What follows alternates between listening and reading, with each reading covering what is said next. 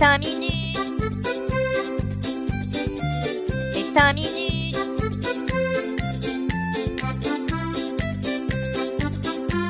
Les 5 minutes du coin. Bonjour à tous et bienvenue pour ce nouvel épisode des 5 minutes du coin. On a passé une semaine plutôt calme dans la crypto. Le prix du BTC est resté assez stable, autour des 24 000 dollars, malgré énormément de nouvelles positives qui montrent un regain d'intérêt pour l'écosystème. Malgré tout, on termine la semaine sur le niveau des 23 000 dollars au moment où j'enregistre, et le Fear and Index dans la neutralité sur 53. Avant de débuter, une petite blague comme toujours. Comment devine-t-on qui a du Bitcoin quand on participe à une soirée? On ne peut pas, mais vous inquiétez pas, il viendra vous le dire. Commençons les actualités de la semaine en allant voir nos voisins les Belges dont le secrétaire d'État à la digitalisation a pris la décision de présenter un projet nommé Blockchain for Belgium. Soyons clairs, son but ce sera sûrement pas de créer des ordinals, donc ça ne risque pas de pumper de ce côté-là, rassurez-vous. Cependant, le projet a pour but de montrer l'importance que peut avoir la blockchain dans de nombreux domaines du quotidien afin d'en accélérer l'adoption.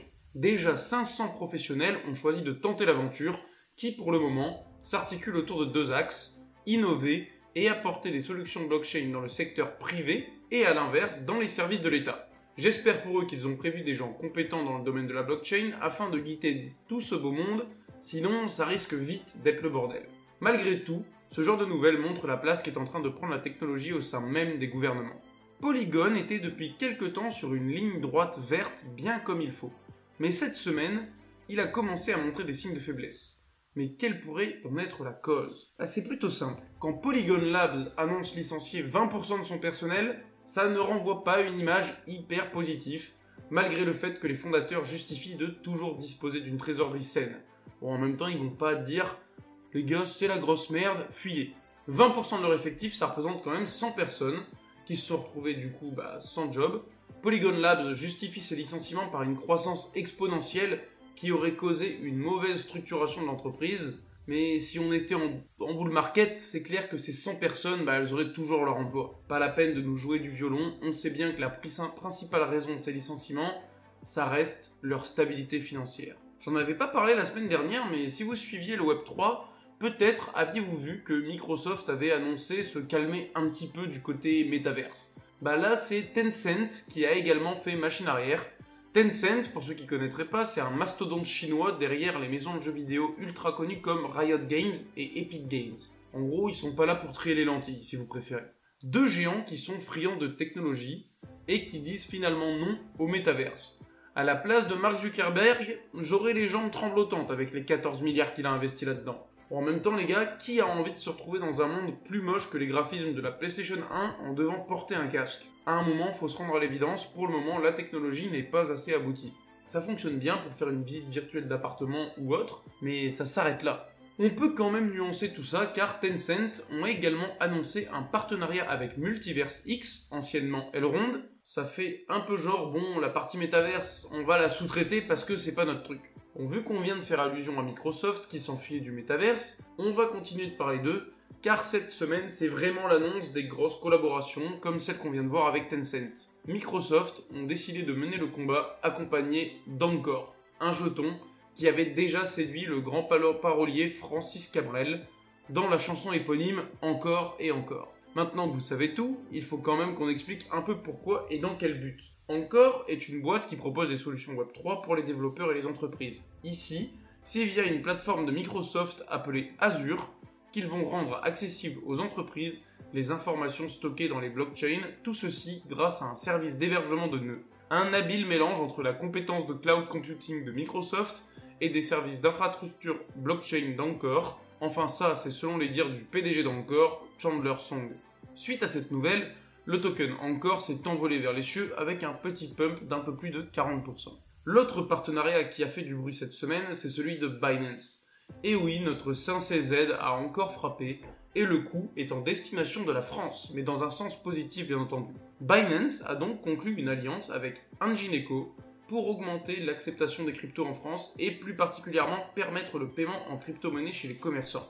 L'avantage de ce qu'il propose, c'est que c'est un all-inclusive. Il suffit juste d'acquérir un terminal de paiement Axiom, produit par Ingeneco, qui sera donc en mesure d'accepter plus de 50 crypto-monnaies comme moyen de paiement pour le moment. Cependant, le dernier frein qu'il reste à cette utilisation, c'est que les paiements sont reçus en crypto pour les commerçants. Autant dire que si le mec il limite rien et que ça l'intéresse pas, bah il en a un peu rien à carrer de recevoir des Ethereum pour vendre sa baguette. C'est pourquoi Angineco travaille sur une autre solution qui permettrait aux clients de payer en crypto et les vendeurs, de leur côté, reçoivent directement la monnaie fiduciaire. Un peu comme ce qui a été fait pour les paiements Bitcoin de la pharmacie Berger à Paris. Bon, malgré tout cela, ça reste un signal fort qui va dans le sens de l'adoption.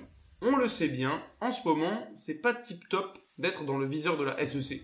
Et maintenant, c'est une personne physique qui en a fait les frais. Bien que là, vous allez voir, c'est totalement justifié. Un basketteur de la NBA qui s'appelle Paul Pierce a eu la bonne idée de promouvoir le token IMAX, aussi appelé Ethereum Max. Vous savez, c'était le même token qu'avait promu euh, une autre célébrité féminine. Bah, il y a quelques temps, euh, lui aussi, il, il en a fait la promotion sans avoir précisé que, bien entendu, il avait été payé pour parler de ce shitcoin.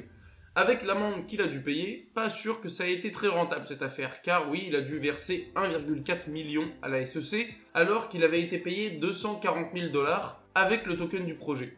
Bon, s'il l'a revendu après avoir fait bien pump le truc, il a pu se mettre bien, mais de là à faire x6, je sais pas. Selon la SEC, le basketteur aurait trompé ce follower en postant des stories dans lesquelles il montrait des gains faits avec une grande quantité de jetons IMAX, alors qu'il n'en possédait même pas le montant. Le mec ne recule devant rien pour voler sa communauté, aucun scrupule. Franchement les gars, faites gaffe, à partir du moment où vous voyez un projet sur une story Instagram, ça doit direct faire sonner votre alarme interne, ça ne sert à rien de regarder le projet, c'est juste prendre des risques inutilement. Puisqu'on parle de mecs qui font la, la promotion de projets scam, on en a une bonne qui est tombée cette semaine, asseyez-vous bien car vous n'êtes pas prêts. Donc déjà pour dresser le tableau, ça se passe à l'Assemblée nationale. Ouais, rien que ça. Rien que ça, c'est déjà le scoop de l'année. On a un député NUPES, monsieur Hubert Julien Laferrière, bon ça fait pas très NUPES ce nom, mais bon, qui aurait selon ses propres propos un peu déconné. Alors qu'est-ce qu'il a fait ce bon monsieur? Il a tout simplement promu le Limocoin. Qu'est-ce que c'est? Franchement, aucune idée, mais rien qu'au nom, on sait déjà que c'est de la bonne grosse daube. Mais en plus, ce grand fou, il en fait la promotion durant une réunion de la Commission des Affaires étrangères. Non mais là je vous le dis, on tient un vainqueur, hein. c'est ce genre de gars qui nous représente en plus. Apparemment, il aurait été influencé par d'autres personnes, mais bon, tu te renseignes un peu quand même avant de faire la promotion d'un investissement aux autres, quel que soit cet investissement, en crypto, immobilier, ce que tu veux, tu te renseignes, c'est comme ça. Bref, comme vous vous en doutez, le token, bah, il a perdu 99,97% de sa valeur depuis son plus haut, et ça m'étonnerait fortement qu'il y retourne un jour. Après bon, tout est possible dans l'écosystème crypto. Imaginons que notre Premier ministre s'y mette hein, et qu'il en fasse aussi la promotion, il y a peut-être moyen. Vous avez dû entendre parler en ce moment de la plateforme NFT Blur. Bah, elle fait des ravages et forcément bah, ça ne plaît pas trop aux géants en place qui n'est autre qu'OpenSea. Même si cela reste naturel que de la concurrence secrète car un monopole c'est jamais bon et c'est jamais en faveur des consommateurs, bah c'est d'ailleurs que ça prouve pour attirer encore plus de monde OpenSea a annoncé temporairement passer les frais sur les ventes à 0%, alors qu'ils étaient de 2,5%. Je sais pas si vous imaginez, mais 2,5% c'est faramineux. Si on prend toutes les transactions journalières qui se déroulent sur la plateforme, ça doit faire un chiffre hallucinant. Donc euh, rien que sur les ventes. Hein. Il est donc normal que la plateforme baisse ce pourcentage, déjà qu'on se fait ponctionner à l'achat de nos cryptos, derrière on se refait ponctionner pour acheter un NFT avec nos cryptos, j'ai presque l'impression de parler des impôts en France là. Un grand qui commence à sentir le vent du Web3 cherche à s'y mettre également.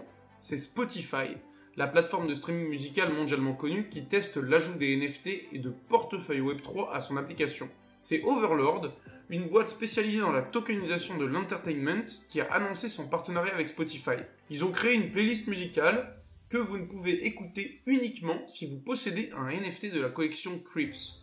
Malheureusement pour nous, ou heureusement, je sais pas trop comment on doit prendre ce genre de truc. Ce n'est disponible qu'aux USA, Angleterre, Allemagne, Australie et Nouvelle-Zélande. En tout cas, payer un NFT juste pour accéder à une playlist, ça m'a l'air d'être le nouvel attrape-couillon de 2023 cette histoire. Pour poursuivre sur des nouvelles toujours plus retentissantes, on a Google Cloud qui devient un validateur de Tezos. Je sais pas si vous remarquez, mais on a quand même énormément de nouvelles positives cette semaine. On sent un regain de confiance. Il sera donc possible de déléguer ces Tezos, ou carrément ces nœuds Tezos, à Google Cloud, pour qu'ils fassent office de validateur. Dans ce partenariat, Google Cloud a également signé pour accompagner des startups qui aimeraient développer un projet sur la blockchain de Tezos. À voir ce que tout ça donne à l'avenir, mais ce qui est clair, c'est que les GAFAM cherchent tous à récupérer leur part du gâteau avant qu'il ne reste plus que des miettes. Et on termine les infos de cette semaine avec un dernier partenariat, et non des moindres, c'est la firme de paiement Mastercard qui s'associe avec Immerverse. Et je vous le dis, c'est un truc de fou. Ensemble, ils ont prévu de sortir une carte de paiement permettant de payer dans le monde réel en USDC, mais également dans le métaverse. Oui oui, ça devient bien une réalité. Vous pourrez vous balader virtuellement et faire des achats avec cette carte dans les boutiques acceptant les paiements Mastercard. L'avantage de ce partenariat, c'est un peu de ce dont on parlait avec Binance et Ingineco tout à l'heure. Vous pourrez payer avec votre carte Mastercard en crypto, donc en USDC en l'occurrence, et les services d'Immerverse feront la conversion vers la monnaie fiat afin que le commerçant reçoive des dollars ou une autre monnaie fiat. Voilà encore une super bonne nouvelle. Il est clair que tout ça, c'est le futur et nous en faisons partie. Il suffit d'y croire et de patienter. Merci d'avoir suivi ces 5 minutes du coin. Si ce condensé de l'actualité vous a plu, n'hésitez pas à me suivre ici et sur Twitter. Bonne journée à tous et surtout, hold on for dear life.